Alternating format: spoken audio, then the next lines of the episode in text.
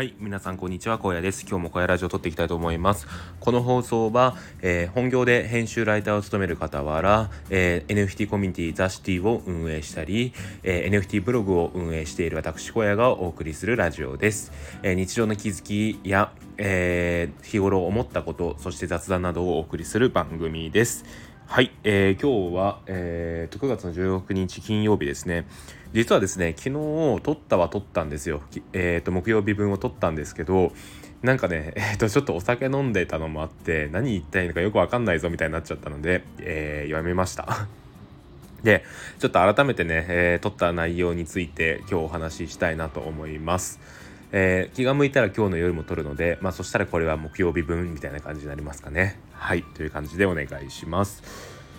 はい、えーと、そうですね、えー、東京は晴れで、今朝なんですけど、うん、あの気持ちよく今日も仕事ができそうですね。はい。で、今日話すことなんですけど、今日は小説を読んだ感想っていうのを、えー、いろんな視点からお話ししたいなと思います。はい、えーとですね、ちょっと前にラジオで話したと思うんですけど、なんかその自分のアウトプットばかりが中心になっていて、インプットができていなかったんですよね。でまあそのインプット不足になるとどうなるかっていうとアイデアが枯渇してくるんですよ。何かそのいろんなアイデアを求められた時にまあ結構その何ですかね陳腐なものになってしまうというかうん、なんかそのありがちなものになってつまんないなみたいな感じのアイディアしか、まあ、自分でそれを思いながら出すしかないみたいな感じだったんですよね。っていう中でえーとまあ、こういうアイディアって発想力なのかなと思ってたんですけど、まあ、実は、えー、違って日頃のインプットの中でのこう組み合わせなんですよね、えー、そこで得たことの情報の組み合わせによって新しいアイディアは生まれるっていうのが、まあえー、と本質であるみたいなんですよ。っていうのを、えー、知った時に、まあ、ちょっとインプットが足りてないなと思ってあの、いろんなところからインプットをしようと思ったんですよね。で一つはやっぱり、えー、展示会とかに行って、まあ、そこでなんかいろんな絵を見たりとかをして絵っていうか、まあ、僕その本当の美術みたいなのを見るのは苦手なのでなんかその漫画の展示会とかでもいいんですけどそういうのを見るっていうのも一つだしあとは映画を見るも一つですよねドラマを見るとかも一つだと思いますでえさらにですね、えー、ビジネス本はま定番ですけど、まあ、これも結構いろいろな発見が改めてあるのでそれもしようかなと思いました。でもう一個小説ですね。僕もともとすごい小説読むのが好きで大学の生の頃にハマってからずっとえーと、小説を読んでいたんですよね。本当にもういろんな本を実家にすごいいっぱい小説があったので、えー、両親が集めてたやつなんですけどそれをもう、えーと、帰省の旅にいっぱい持ってってで自分がと当時住んでた静岡のアパートでもう読みふけってみたいな生活をしていましたね。はい、っていう中で結構久しぶりにでも今回小説を読んだんですよ。はいあのー、そうですね大学院ぶりとかかな？ずっとその「How to」系とかマインド面とか まあそういうちょっと、うん、あの何々するなとかそういうよくあるようなビジネス本ばかり読んでたので久しぶりに小説を読んだんですよね。で読んだ小説が、えー、東野圭吾さんの「容疑者 X の献身」です。はい、でこれもともとあのガリレオシリーズで、えーと、映画も見ているんですよ。なのでもう全部その結末とかも知ってるんですけど改めてちょっと小説読んでみようかなと思って、えー、選びました。はい。で選んだ理由はまあ最近、えー、今日かなそれこそあのガリレオの新作が映画でやるということで、まあ、それもあってちょっとこれを久しぶりに何ですかね、えー、物語に触れたいなと思って選びました。はい。で、えーと、もともとですね僕はこの映画がすごい好きなんですよね。あの堤真一さんが出ていてまあもうこれ言っちゃうと犯人犯人がねその堤真一さんなんですよね、まあ、この辺までは 言ってもいいかなと思ってて。あっていうかちょっとこれそうですね。あのネタバレありということにします。はい。なのでなんかその容疑者の容疑者 X の検診全く知らないよっていう人は、えーと見ない方がいいかもしれないです。はい。でですねその、えー、堤真一さんが犯人役なんですけどまあその演技が本当にすごくてあの最後のね泣きの演技なんていうのはもうね何回見てもこれはすごいなとしか思えないぐらいのものなんですよね。はい、で、えーとまあ、全体を通して結構暗めの話ではあるんですが、うん、なんかその何ですかね、えーと全部の一つの物語として映画として僕はすごいそれが好きなんですよね。っていうのの、えー、原作の小説を読みました。はいでまずですね物語についてを言うと、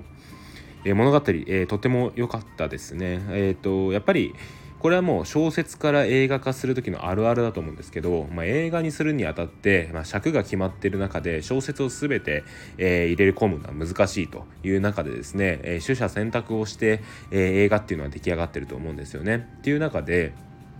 あのやっぱりねその一人一人の登場人物の、えー、心理描写であったりとか、えー、行動の背景みたいなところがしっかりと書かれているから小説の方が読み応えはあるのかなと思いました。であとはですねえー、えー、と思ったのがあの映画だと湯川とそのなんだっけ、えー、堤真一役の人石神か。石神が2人とも登山が好きみたいな感じだったんですけど、まあ、その話は全くなかったですね。あの登山登山描写は全くなく、えーと、そういうのも、ま、なかったですね。でその原作じゃなくて映画だとその湯川と石上がかなり仲のいい関係だったみたいな感じだったと思うんですけどえー、容疑者の容疑者 X の検診ではですね、えーと、そこまですごい仲が良かった感じではなかったですね。うんまあ、その大学時代に、えー、と自分と同じぐらいの同じ価値観を持った人に出会ったみたいな感じだったんですけど、まあ、それ以来あんまり会ってないみたいな感じでしたね。であとはあの石上が、えー、結局かばったあの主婦と、えー、その娘なんですけど映画だとかなり仲のいい関係だったんじゃないのかなとまあそのすごい、えーですかね、一緒にご飯を食べるとかそういう間柄ではないにしても、えー、会えばこう挨拶したりとか、えー、結構関係があったのかなって感じがしたんですが、えー、小説の方はですねほぼ全く関係がないですね。あの本当にえーと弁当買いに行くだけで、えーと、隣に住んでるんだけど本当に何も、えーと、関わりがないみたいな感じだったので結構びっくりですねだからこそそれをかばった石神っていうのは、えー、なんでっていうのがその女の人主婦の方の、えーと、考えというかその、うん、そういうか、えー、考えに至ったのかなっていうのが分かりましたね。うんなんで実際にちょっとその辺の表現方法は、まあ、原作と映画で結構変わっているんだなっていうのを見ていて思いました。はいで、まあ、ここまでが映画の、えー、映画じゃない小説のこのストーリー面の話ですね。もうこの辺はすごい、うん、えー、良かったですね。うん、やっぱり、えーと、小説を読むとまた違う角度でいろんなことが見えてきていやトリックもすごいしよくこんなのを思いつくなっていうのを思いましたね。はいでですよ僕今回これを読むにあたってうーん文章表現の方もやっぱり注目してみようかなと思ったんですよね。でやっぱり自分が編集でライターである以上ですねいろんな文章の型みたいなのを持っておきたいっていう気持ちがあって、まあ、今までそういう、えー、視点で小説を読んだことがなかったんですけど今この職に就いたことで、えー、どういう、えー、読み方ができるんだろうかっていうのがちょっと気になったのでなんか自分がその書き方の面ですねあこういう書き方をするんだみたいなところがあれば線を引こうと思ってそういう読み方をしたんですけど、まあ、結構線を引く場所がありましたね。うん何て言うかあこういう、えー、書き方があるんだとかあのこういうふうに書くことによってより読者に訴えかけているんだとか、まあ、そういう表現方法が結構いろいろあってうわこれすげえってなりましたね。あのカンジャムって分かります？えっ、となんですかねいろんな曲に関して、えー、それに認識のある人たちが、えーと、ここのこのコードがすごいんだよみたいなことを言うみたいな番組なんですけどそれの小説みたいな感じになりましたね。まああのー、まあ、あくまで僕の意見なんですけどうんはい。ということでですねえー、っとまあここすごいなって思った部分は表現方法もあるし、えー、書き方とか書きいや同じかあのまあその訴えかける文章だなって思ったところとかあとはこういう書き方があるんだっていうところで、まあ、ちょっといろいろ線を引きましたね。まあ、何個かちょっと引用をしたいなと思うんですが1つ目はここですね。えっ、と最後、えっ、と湯川がえー、女の人、えー、主婦にですね、えー、なんで石神が、えこういうことをしたのかとかでトリックの、えー、部分っていうのを話すところがあるんですけどそこで、えー、まあ言っちゃえばその主婦の方はですね、えー、石神がどういうアリバイ工作をして、えー、かばってくれてるのかっていうのは全く知らない状態だったんですよね。でその状態の中で、えー、湯川が、えーと、実は石神がこういうことをしてあなたをかばっていたんですよっていうことを言うんですよね。でそれに対してその主婦の安子がですねこうすごい驚くんですよね。で驚いたことに関する表現っていうのがまあ、こう書いてあるんですよね。えー、驚きのあまり声を上げそうになった。全身の血が騒ぎ次にはその血が一斉に引いたって書いてあってこの、えーと、全身の血が騒いだって後に、えー、その血が一斉に引くっていう表現。この、えー、表現方法はすごいなと思いました。えっと驚いてるんですよねまず。驚くことによって血が騒ぐ、まあ、ここまでは、えー、驚いたことによって血が騒いだ。えー、っていう表現もできると思うんですよね、えー、驚き血が騒いだで終わらせることができるんですけどここで一回それが一斉に引くっていうところにえー、とその何ですかね、えー、トリックの、えー、斬新さに驚くのとまたちょっとそれを冷静に、えー、これはちょっとやばいんじゃないかっていうことを思う、えー、表現がここに含まれていると思うんですよね。一斉に引くんですよ。その騒いたちが一斉に引くっていうことはすなわちそういうことなんじゃないのかなっていうのが、えー、僕の読んでいて思いました。はい。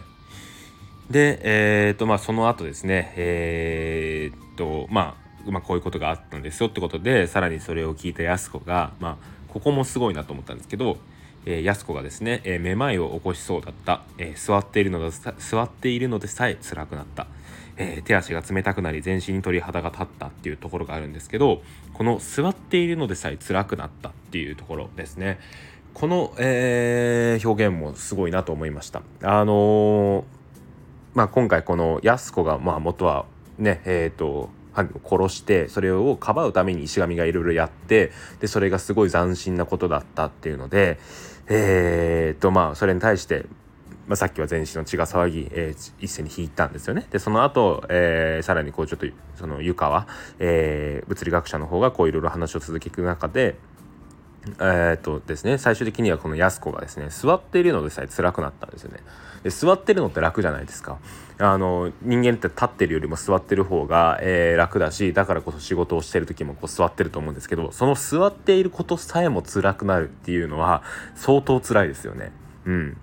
っていうのをここで、えー、表現できているっていうのがすごいなと思いました。はい。うん。まあそんなところが今回この容疑者の X の検証を読んでてすごいなと思いましたね。であとですねえーと、ここはなんか普通にこの表現好きだなと思ったところなんですけど